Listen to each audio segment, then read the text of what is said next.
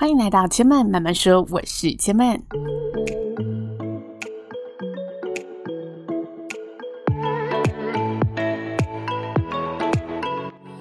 目前频道在 Apple Podcasts、Spotify、KKBox 以及 Google Podcasts 都听得到。喜欢的朋友欢迎帮千曼订阅并留言评论，让更多人可以认识千曼慢慢说喽。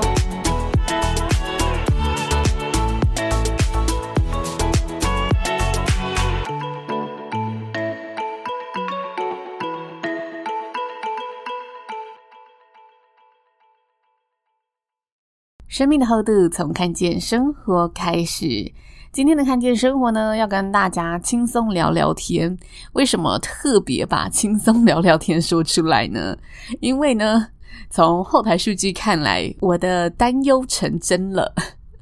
我前两集在跟大家聊人生剧本，然后其实我。这本书已经看完有一段时间了，不过我迟迟没有做这本书，就是我一直在想要怎么样让这本书的内容可以是更轻松入耳的，所以我就摆了一段时间，然后呃一直在消化它。不过呢。我从数据看来，就是前两集真的是偏硬一点点，所以呢，连两集下来，那个收听数据呢有点稍微疲乏了，所以我决定呢，诶，稍微穿插一下，就是看见生活的单集，来跟大家聊聊我最近生活中发生了什么事情，然后有什么特别的领悟省思，让大家稍微可以诶休息一下下。其实我还是非常推荐《人生剧本》这本书啦，然后会有最后一个单集，预计在下个礼拜或下下礼拜来把它完成，跟大家分享。那回来今天的看见生活，我最近其实主持了各式各样的活动，然后这两年呢、啊，刚好呃，我认识了一个 iWIN 的网络机构，它应该叫网络防护机构。念人家的名词一定要把人家念完整。他主要呢是在跟青少年宣导，就是现在的网络隐私安全，或者是网络霸凌等等的延伸的，就是网络相关的议题都有讨论到。然后我觉得这个机构它呃非常多的知识都做得非常非常的好。然后我在。这两年跟他们合作过程当中，也收获了蛮多，就是现金网络诈骗五花八门的各种手法。然后我就听到了一个，我觉得是我最近有点哦，原来网络还有这样子的生态，一个有点惊讶的地方。就是呢，他说现在呢，在网络世界里有一个讨论版，然后人们可以在上面呢去做各种悬赏交易。那悬赏内容包含什么呢？可能是我在现实生活中有一个朋友，我非常非常的讨厌，我就把他照片各自放上去，然后我就希望呢号召大家呢去攻击他，去霸凌他，然后我会给出一些我的 bonus 嘛，所以我在上面就会说，诶，你帮我做这件事情，我可以给你什么什么什么。然后那些呃被悬赏的人。目标人物，他就会呢收到各种骇客啊无止境的骚扰攻击，形成了另类的网络霸凌。又或者是呢，呃，我很想要认识一个异性，我就把他的照片 post 去上面，然后跟大家说，诶，这张照片我是在哪里看到的，给出一些我现有的资讯，然后征求大家，邀请大家哈一起呢去找出这个人。那只要大家找出这个人之后，我可能有个目的，我说，诶，我想要有他的电话号码，这个人他就会诶去。调出他的电话号码，或者是我有另外的目的说，诶，我想要拿到他的呃私密照，这些人呢，他就会去开始呃靠近这一个异性，然后跟他各式的攀谈聊天，跟他交朋友，然后拿到这个私密照之后，或者拿到这个电话之后，就来兑现他有的奖赏。那相对的，我是真人的那个人，我就可以借此呢拿到这个东西。那这是一个非法交易嘛？因为一切都是呃，你去肉搜别人的个资，然后跟大家进行就不怀好意的。呃，交流交朋友。那他说，就因为有这一个空间的存在，所以其实非常多人开始在上面被肉搜、被诈骗，然后被骚扰。所以他就呼吁大家，就是如果说呢，你突然发现自己的账号有了很多陌生人来，嗯、跟你攀谈交流，这时候就要提高警觉，然后不要轻易的觉得，哦，我怎么这么受欢迎，这么多人想要认识我呢？毕竟他们是陌生人嘛，网络世界的陌生人都一定要小心。那我觉得这个。悬赏的机制在网络上形成一个新的赚钱的生态链、交流的生态链，是我有点惊讶的地方，想说哦，网络现在原来已经有这样子的一个黑暗产业了，然后又离我们这么的靠近。之前跟大家分享 N 号房的时候，也觉得真的是万分不可思议。不过因为这个案件是近几年发生在台湾的嘛，就是我现在跟大家分享这个，所以我就觉得哦，好靠近哦，原来台湾也有这样子的呃网络的非法行为是不断的在发生的。那最近我刚好在校园的议题也有许多的琢磨，然后有接触到就是网络游戏，我真的觉得我是网络游戏的 菜鸟白痴，就是他们在聊各种术语，我真的是完全听不懂，因为我平常就是没有在接触嘛。但是我们有一个议题探讨到为什么现在的。青少年对于网络游戏是呃如此沉迷的，或者无法抗拒的。我觉得有个观点说的非常的好，他说：“嗯、网络世界其实现在小朋友欲望的延伸，因为现在生活的压力非常非常的竞争嘛，所以小朋友他可能在现实生活中得不到的成就感，他就会转移到网络世界。那我觉得大人也有可能，就是你在职场上面非常的挫折，你在网络上哎刚好可以发泄一下，然后就发现我在网络上的经营是只要。要花时间或者花一点钱，就可以让我自己在网络上非常的高等，我就会在上面去寻求另外成就的延伸、欲望的延伸。那还有一个他说到的是人际关系，嗯，我觉得这一点，我后来录完那一集节目啊，就谈完那个议题，我才觉得这一点说的也是非常的贴切。为什么说人际关系呢？因为现在呢，可能你 如果没有玩。线上游戏，然后周遭的人都在玩，你就会跟不上那个话题。那我听起来就觉得非常不可思议，因为我自己就完全没玩，我也不觉得没有跟上会怎么样。不过呢，人果然还是要踏出自己的圈子，因为我就把这个议题拿去问我身旁呢有玩嗯网络游戏的比较年轻的朋友说：“你们当初为什么会玩这个游戏？”真的有人说：“哦，我就是想要在跟我男朋友约会的时候，当那一群男生朋友都在玩这个游戏，我希望加入他们，不然。”我就会被晾在旁边，或者有人就跟我说：“哦，因为同学们真的都在玩呐，然后如果说呃不加入的话，他们在讨论里面的世界时，他就觉得非常孤单，所以真的会有人际关系的这个议题在里面。我觉得是也是。”对我的世界观来说啦，非常新的一个冲击，因为我一直都是比较注重自己生活，然后会自己去寻找乐子的人，所以听到要借由网络游戏去呃延伸自己的人际关系时，我是觉得嗯，好像也不用做到这样子诶。不过它确确实实发生在我们生活周遭嘛，所以如果啊，你有一些朋友啊，真的哦，跟你聊天的时候，他就不自觉一定要拿起手机开始打网络游戏，诶，你也可以明调一下，看看他为什么会想要。沉迷在那里，然后了解一下他的动机。我觉得成就动机这个是，如果我身为朋友有机会可以去帮忙的话，我会好好的告诉他说，也许你可以把时间花在什么地方，或是去跟他聊聊。不过人际关系这一点，我觉得就一个选择，就你要靠什么工具去交朋友了。他的确在现在这个世代之下会发生的事情，也是无可避免的，因为就是时代的不同嘛。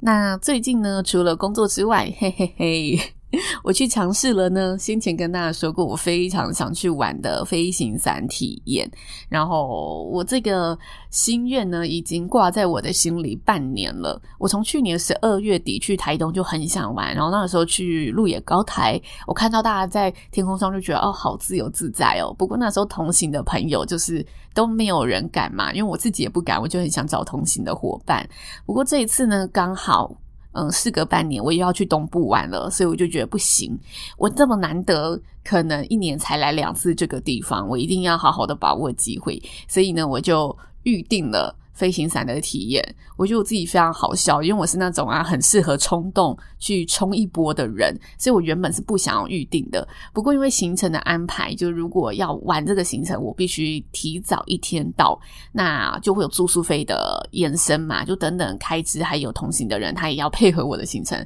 所以呢，逼得我得先确定好这一个行程，就我不能是那种到了就说不行，我一定要去，然后我就冲一波，我不能再这样子。以当下的情绪去让自己哎，逼自己上去那一个高台，我就必须得事前预约。然后我预约完之后呢，我大概在出发前三天预约的，然后就前三天又加订了一夜的住宿。那我在出发前三天预约的时候，我睡觉的时候，我开始想着各式各样。各种可能发生的意外，我想说，哎、我会不会玩一玩，然后掉下来，真的那个意外就发生在我身上？之前我跟大家说，飞行伞在台湾其实，嗯，不是这么。不能说它不合法，应该说它就是灰色地带，还没有法规去管理这一个运动。所以，如果你发生了什么事情，那就是你有保险，嗯、保险可能会给你一些补偿。不过，嗯、业者之间的那种责任厘清等等等，嗯、消费者是比较没有保障的，因为的确它没有一个很正规的法律。就跟 Airbnb，其实我一直很不知道 Airbnb 在台湾到底算不算合法。因为我之前呢去住一个宜兰的 Airbnb，然后住完之后，我下他那个大楼啊，因为很多 Airbnb 都是在那种大楼空间里面嘛，然后那些大楼可能公设都非常好，所以他打出说，诶，你来这里住，你就可以享有怎么样的美景啊，怎么样的游泳池啊。然后那一次我住在那里，下来一楼的呃门口，我就看到有。当当个大楼的住户，他把他的车开到门口，然后挂上布条说：“Airbnb 滚开！这里是住宅区，你们为什么可以来住这里？”当地的住户就直接在正门口拉上这一种抗议的布条，让入住的消费者可以很直接的感受到那一股不满、那一股怨气。然后我看到才正式的意识到，诶，Airbnb 好像也是一种灰色地带的住宿。不过我回来就是上网查这些资料的时候，我还没有查到一个正解，所以我目前归类在灰色地带。我还是不知道 Airbnb 现在在台湾它到底呃让人家觉得有诟病的地方是哪里，然后有争议的地方是哪里？如果知道的朋友也欢迎可以告诉我，我在节目上再继续跟大家来分享这一个生活的旅游知识。那我回到飞行伞的体验，我就是上了飞行伞之后呢，我就跟着教练说，其实我想了半年才决定出来的。那时候我们已经飞在半空中了，然后那教练就说啊，怎么想这么多呢？就是事情就是越想越难，越做越简单。我就突然觉得哇，简单两句话完全说穿了，点破了，就是我们很常陷入的盲点，就是对自己。很害怕的事物，没有尝试过的事物，都会越想越难。就像我出发前几天，真的想到我妈会不会说，你干嘛没事去体验这个，然后让自己呃摔成这个样子？我真的那种画面浮现，自己无止境的脑补想象。那真的做了，发现诶，其实也不难。不过这就是有自己的风险需要承担啊，所以我也没有鼓励大家去做这件事情。不过如果想要挑战的人，然后呃想要玩的人，我可以分享一下我的心得是，它真的不恐怖。只有要出发前。就你要被风带走的那一段离心力的时候，你会短暂的感受到哦，我要飞起来了，我真的要离地了。不过因为它的速度，嗯、呃，不是快的，就是我觉得很像人家形容的非常好，就空中缆车，很像你在空中坐那种透明缆车的速度，所以它其实不快。如果你敢坐缆车，敢坐摩天轮，你不怕高的话是没有问题的。然后我出发前有吃晕车药，因为我上网爬文，然后问有玩过的朋友，很多都说不恐怖，但很晕。所以我就有吃晕车药才上去，这是我自己的经验来跟大家分享一下。那最近我在工作呢，还有一个非常大的重新醒思，就是我遇到了一家音响厂商，然后在现场的时候呢，他帮了我许多的忙。那所以我事后就跟他道谢嘛，因为那些帮忙是我没有开口，然后他自己看现场，可能是我们现在要颁奖了，他觉得现场哎大家有点不热络，他就帮我垫一些呢比较热情的颁奖音乐。那这些音乐是事前我们没有套好的，我们事前有套好一些基本的，不过有时候你做现场活动，现场反应怎么样，真的不是如我们预期可以掌控的。然后他就有感受到，嗯，我非常热情的在邀约大家，非常热情在做互动，所以他就自己呢也帮我垫了许多的。的音响许多可以更带动气氛的音乐，那我心里就觉得非常感谢嘛，因为我走下去听到这一些，诶，不是我们原本套好的音乐出现在耳边，然后大家听到音乐有真的转换现场氛围的那一种效果在时，我就觉得嗯非常感动，这一个音响公司愿意主动帮我做这件事情，所以我事后就去跟他道谢。那他就跟我讨论了非常多，就是关于他从业这十几年来的一个心得，然后他里面就说到说，其实他主动做这个，他也会有他的风险需要承担，因为有些人就是不喜欢，好像呃你没有说好的事情发生在现场，但是他其实有时候觉得就是各个。岗位都有专业，所以我们应该是要百分之百的信任，即使这种东西是我们事前没有说的，不过做了，只要能让这个活动更好的，那大家不是应该要有那个默契跟信任度去做这一件事情吗？接着他就说到，其实现在大家会比较各做各的啊，这都是因为害怕多做多错，或者是害怕就是呃做了之后。会被别人找茬，所以他就宁可各做各的。那为什么会被别人找茬？就是有一方觉得你不应该做这件事情，这件事就是我的管辖范围。但那个人他管辖的能力可能没有到经验这么足够，或者真的能力就是没有这么好，没有照顾到这么全面，然后就变成我呃想要省事，那我就。既然是他主管，那我就不做这件事情了，我就照着他的规则走吧。那其实这样也没错。不过他说，站在他这十几年的立场，他觉得大家要成为良好的关系伙伴，应该是我在开会的时候，或者我在前置的时候，或者我在当下真的觉得不对了，我就要尽到我告知的义务，然后去跟你一起把这件事情做得更好。我就突然觉得，诶，这个精神我好像默默的，呃，有点在遗失掉。因为说真的，你会碰到怎么样品质的厂商是有几分运气在的。我曾经有做过一场商务活动，那个厂商是他是记者会哦，然后他的音响音乐它就是从头到尾只出一首，你可见那个现场之干。就是我上台的时候是同一首，然后长官致辞的时候也是同一首，然后做任何哦，只有启动仪式的时候不一样，做任何其他启动仪式外的所有 rundown 流程，它都是同一首。垫底，所以这时候就整个活动变得很平嘛。然后那个时候，因为哦，我们音响也是交给他，然后中间还有公关公司在，所以我也不方便去多说什么。不过后来我就觉得，对，其实我以前会比较鸡婆一点点，我可能会再去跟公关公司说，哎，那个音乐我们要不要多搭配一些不一样的？还是这里是不是要换一下音乐？因为有时候可能我们对应的。这一些窗口，他不一定是在这个领域这么有经验的，所以如果说我已经成为这个领域有一点经验的人，我遇到的时候，我也可以去主动做提醒，又或者是我是这个经验的新这个领域的新手，我没那么多经验，其实有时候我也会很感激有些人告诉我说，诶，这里的时候主持人可以怎么做，告诉大家一个血淋淋的例子。就是我其实很少接触展场的活动主持，然后我也觉得展场的活动主持是一个对我自己而言啦，我觉得是一个比较有难度的。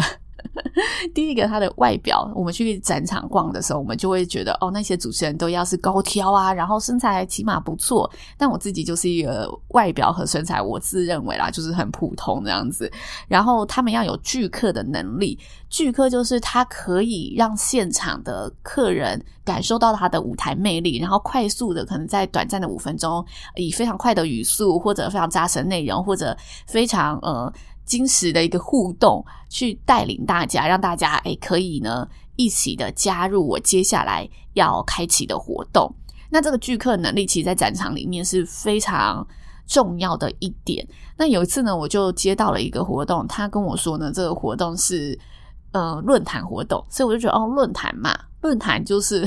大家想象论坛就是专家，然后呃主持人做简单的串场，然后中间呢做一些比较正式的引言。啊，差不多是这样子。那基本上就是端庄得宜，不会有太多需要额外的互动。结果一到现场发现，哇，它是展场里面的论坛，它需要召集客人来听专家说话，然后每个 session 每个段落都需要做这件事情。那我就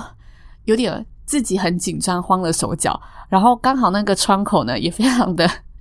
非常非常的好，我就过去跟他讲说：“诶，当即刻的时候，主持人都在做什么？”因为我那时候已经没有时间慢慢的去做功课了嘛，所以我就赶快问他说：“诶，你在这里看到的是什么？你过去的经验是什么？”他说：“诶，可以问大家什么啊？可以怎么样跟大家互动啊？”他就提供了我几招，然后我就开始翻阅我之前看过的东西，赶快整理起来，赶快去做这件事情。我觉得这时候我很幸运的遇到了这一个窗口，然后我自己呃去跟他请教的时候，他也不吝分享，就很像这个音响大哥说的，就是有时候彼此在合作的时候就是互相帮忙，然后一起把彼此的经验给补足，这样子这个产业才会更加的进步，更加成长嘛。所以那一段谈话之后，给了我蛮大的收获，就是我们不要害怕麻烦，然后真的可以一起做得更好的地方，一定要把自己的力量都发挥得淋漓尽致，因为这些东西别人都会看在眼里的。就像这个大哥这么主动的帮忙我，我其实是感动在心里，然后也嗯、去事后跟他表达，才有机会得到。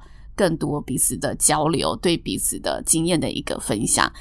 这其实是职场里一个非常正向，然后非常善意的一个循环。希望我们自己都可以在那个善意的流当中，持续的去遇到，哎，同样为了这个产业更努力的人。